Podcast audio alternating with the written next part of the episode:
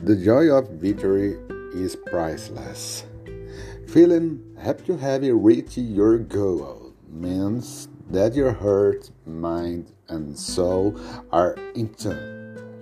The reward for all this come in form of satisfaction and a sense of accomplishment. Alegria da vitória não tem preço. Sentir-se feliz por ter alcançado seu objetivo significa que seu coração, mente e alma estão em sintonia. A recompensa por tudo isso vem na forma de satisfação e um sentimento de realização.